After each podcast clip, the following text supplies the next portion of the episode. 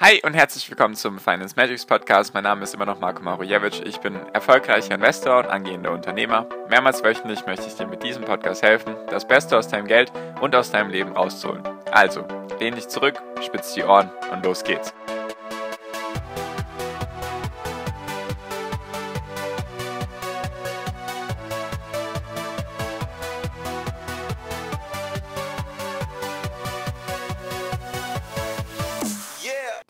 Berichtssaison ist aktuell wieder voll im Gange. Wie man eben damit umgehen soll, beziehungsweise was man daraus lernen kann, wenn auf einmal Aktien, die man im Depot hat, um 10, 20 Prozent entweder abschmieren oder nach oben schießen. Darum geht es in der heutigen Podcast-Folge. Hi und herzlich willkommen zum Finance Magics Podcast. Wir sind heute bei Folge 356 und ich möchte mal mit dir so ein paar Basics wieder behandeln. Und zwar das ganze Thema Quartalsberichte, Quartalsaison, Berichtssaison und so weiter ist jetzt gerade wieder aktuell voll im Gange. Es berichtet gerade wieder jedes Unternehmen oder vor allem die US-Unternehmen berichten ja alle drei Monate, natürlich auch die Deutschen. Jedoch ist da einfach dann sehr, sehr viel los. Der Aktienmarkt reagiert dann dementsprechend entweder verschnupft oder erfreut auf die jeweilige Entwicklung von den Unternehmen.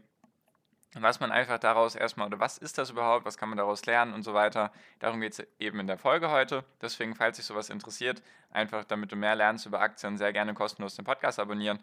Und genau, dann lass uns auch direkt starten. Also erstmal Berichtssaison, was ist das? Und dann, was sind die Folgen daraus? Also, jedes Unternehmen muss Quartalsberichte bzw. Berichte veröffentlichen. So, jetzt ist das ein bisschen unterschiedlich. Zum Beispiel US-Unternehmen und vor allem auch deutsche Unternehmen, oder ich sag mal, die, der größte Teil der Unternehmen auf der Welt, berichtet alle drei Monate. Deswegen Quartalsberichte. Einfach das Quartal wird erzählt, was war toll, was war nicht so toll und so weiter. Es gibt jedoch auch einzelne Länder, da ist das unterschiedlich. Zum Beispiel australische Unternehmen, die dürfen oder müssen nur alle sechs Monate berichten.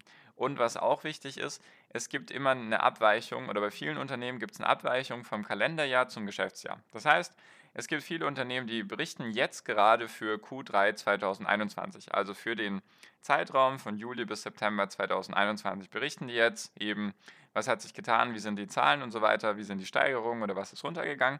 Jedoch gibt es auch viele Unternehmen, die oder einige zumindest, die gerade woanders sind. Die sind in ihrem Geschäftsjahr nicht im Kalenderjahr. Zum Beispiel Apple ist da das beste Beispiel. Apple, soweit ich das gerade im Kopf habe, ist immer ein Quartal voraus.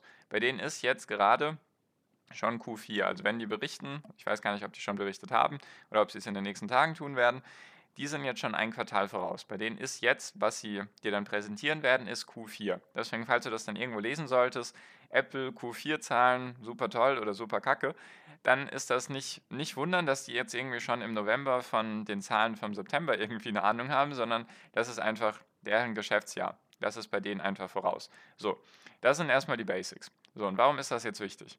Das ist einfach, das ist die einzige Möglichkeit tatsächlich, einen Blick zu bekommen in dein Investment.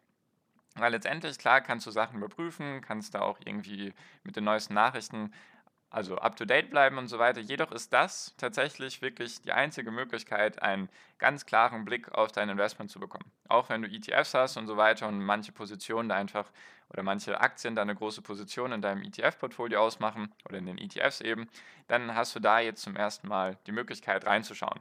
Und warum ist das so wichtig? Warum ist das so relevant? Einfach weil da relativ wenig beschönigt werden kann. Einfach weil die Zahlen haben gewisse Regeln, das muss auch überprüft werden und so weiter. Natürlich kommen jetzt vielleicht manche wieder mit dem Wirecard-Betrug. Jedoch ist das eine Ausnahme, das passiert vielleicht bei 100.000 Unternehmen oder bei 10.000 Unternehmen passiert das einmal.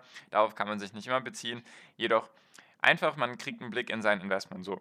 Und was da einfach interessant ist, ist, dass es zwei Variablen gibt, beziehungsweise zwei Blickwinkel auf das Ganze. Erstens, es gibt die Marktreaktion und deine Reaktion darauf.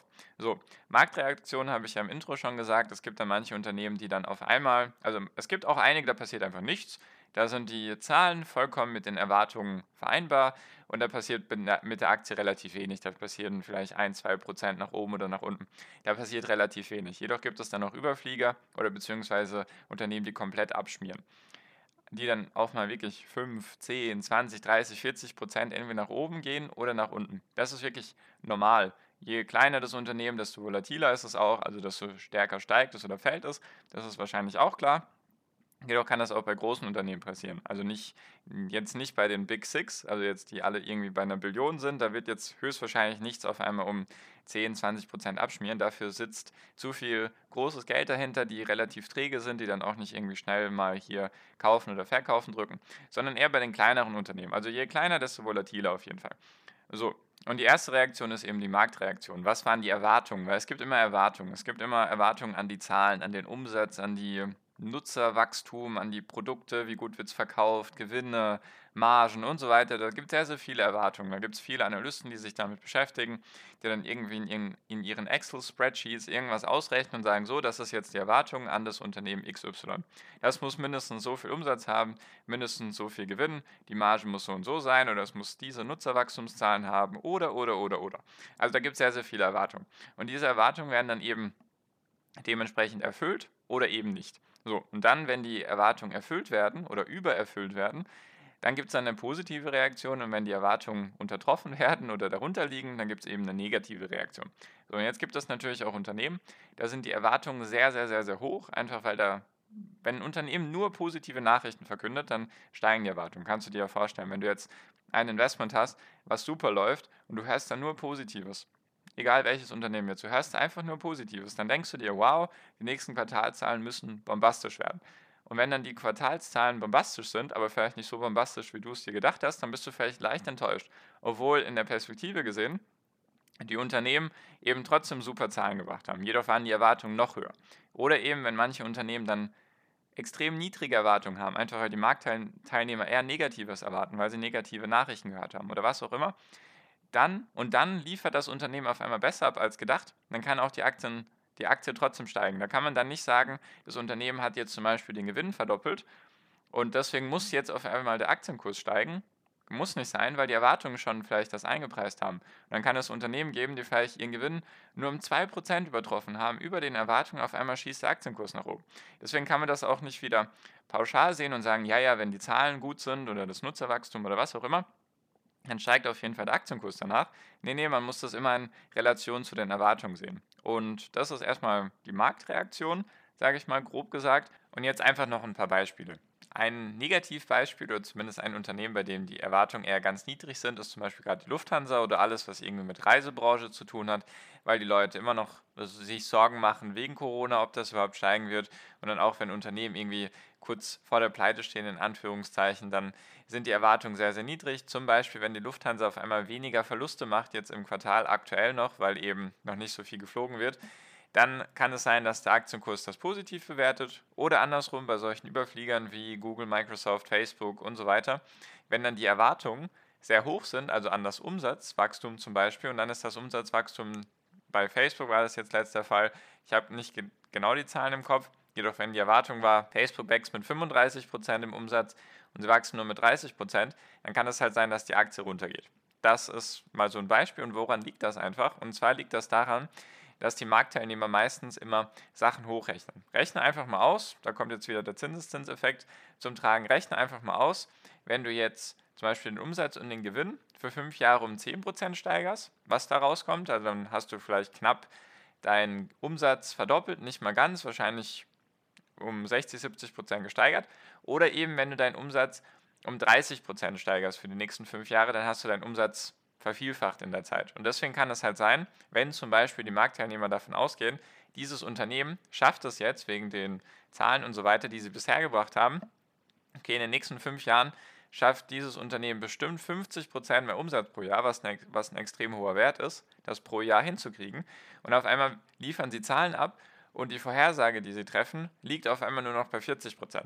Dann ist das Unternehmen auf einmal viel, viel weniger wert, beziehungsweise die Marktteilnehmer sind bereit, weniger dafür zu bezahlen. Deswegen können dann auch solche Aktienkurse einfach mal um 20% einbrechen. Dann sind sozusagen die Werte wieder das, was in die Zukunft gespiegelt wird. Das ist mal so ein bisschen die Marktreaktion jetzt zusammengefasst.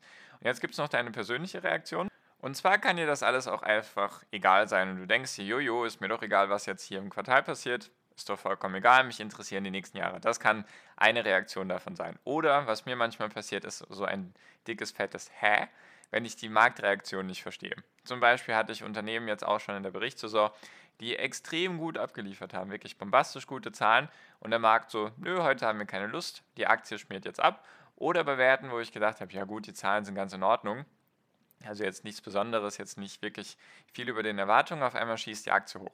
Das ist so erstmal die Reaktion bei mir gewesen. Und was ich jetzt daraus lerne oder was ich daraus mitgeben möchte an dich, ist, dass du auf jeden Fall schon mal einen längeren Zeithorizont hast als viele professionelle Investoren. Das ist mal Punkt 1. Du hast auf jeden Fall Zeit, du kannst dir auf jeden Fall erstmal die Zahlen in Ruhe anschauen.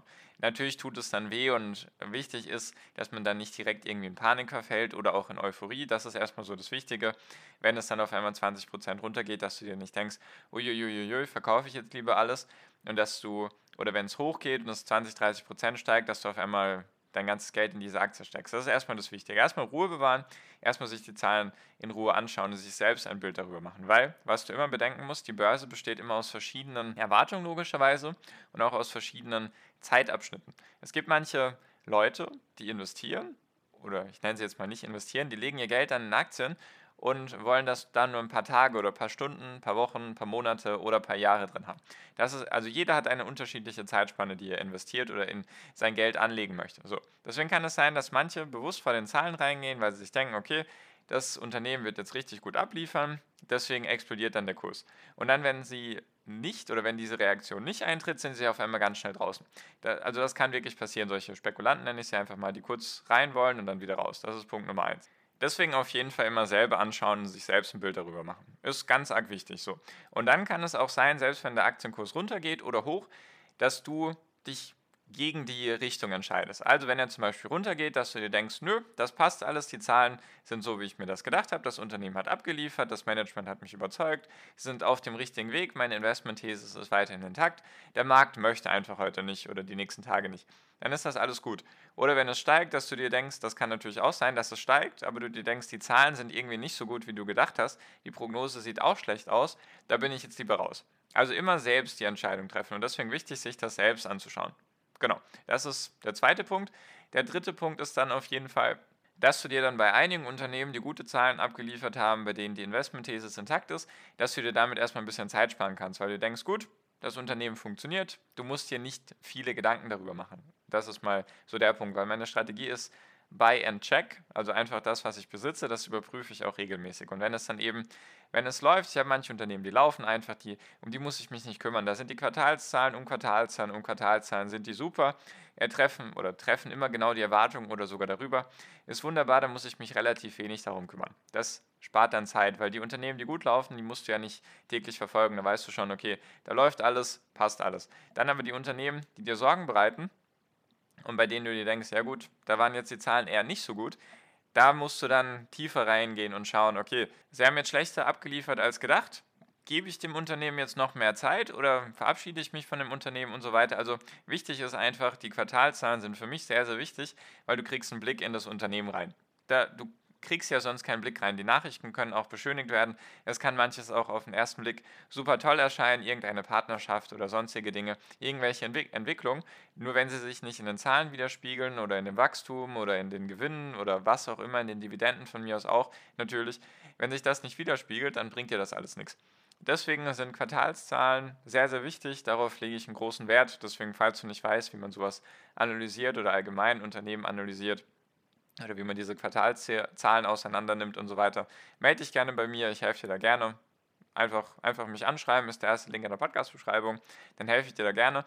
Und letztendlich ist es einfach so, es gehört zur Arbeit dazu, beziehungsweise zum Investment dazu, dass man sich damit beschäftigt. Weil das Ding ist ja, selbst wenn du dir eine Immobilie kaufst, selbst wenn die Immobilie gut ist und du Zeit reingesteckt hast, die Lage abgecheckt hast und so weiter und so fort, musst du dich ja trotzdem damit beschäftigen. Viele wollen immer dieses Passive, dieses Buy and Hold. Ich finde jedoch, dass das irgendwie unangebracht ist, weil bei einer Immobilie, klar, ist es, ich sehe das dann so. Sagen wir mal, du kaufst jetzt eine Immobilie und du sagst, das ist langfristig. Das ist schon mal ein guter Punkt so. Und dann überprüfst du zum Beispiel nicht die, die neueste Lage oder die neuesten Entwicklungen in deiner Stadt, in deinem Stadtteil. Oder zum Beispiel, du hast nicht richtig den Mieter überprüft. Oder du fährst nicht ab und zu vorbei und schaust einfach mal vorbei, wie sieht dann die Lage aus? Sind die Fenster vielleicht eingebrochen? Oder hat der Mieter irgendwelche Sachen mit der Wohnung getrieben, von denen du nichts weißt? Letztendlich ist das halt auch Arbeit, einfach mal so dieser regelmäßige Kontakt. Natürlich gibt es dann auch Mieter, deswegen jetzt wieder die Metapher. Natürlich gibt es dann auch Mieter, da musst du dich nicht drum kümmern. Die wohnen da einfach drin, die machen gar keine Probleme, die zahlen regelmäßig ihre Miete. So könnte man das auch nochmal sehen. Dann gibt es vielleicht Unternehmen, nicht Unternehmen, sondern Mieter, die dann ihre Miete nicht bezahlen. Das sind dann gleichzusetzen, so mit schlechten Quartalszahlen und so weiter. Deswegen bei einer Immobilie setzt du dich ja auch damit auseinander. Du versuchst ja auch zu überprüfen, kontinuierlich, ist das ein gutes Investment, bin ich da auf einem guten Weg?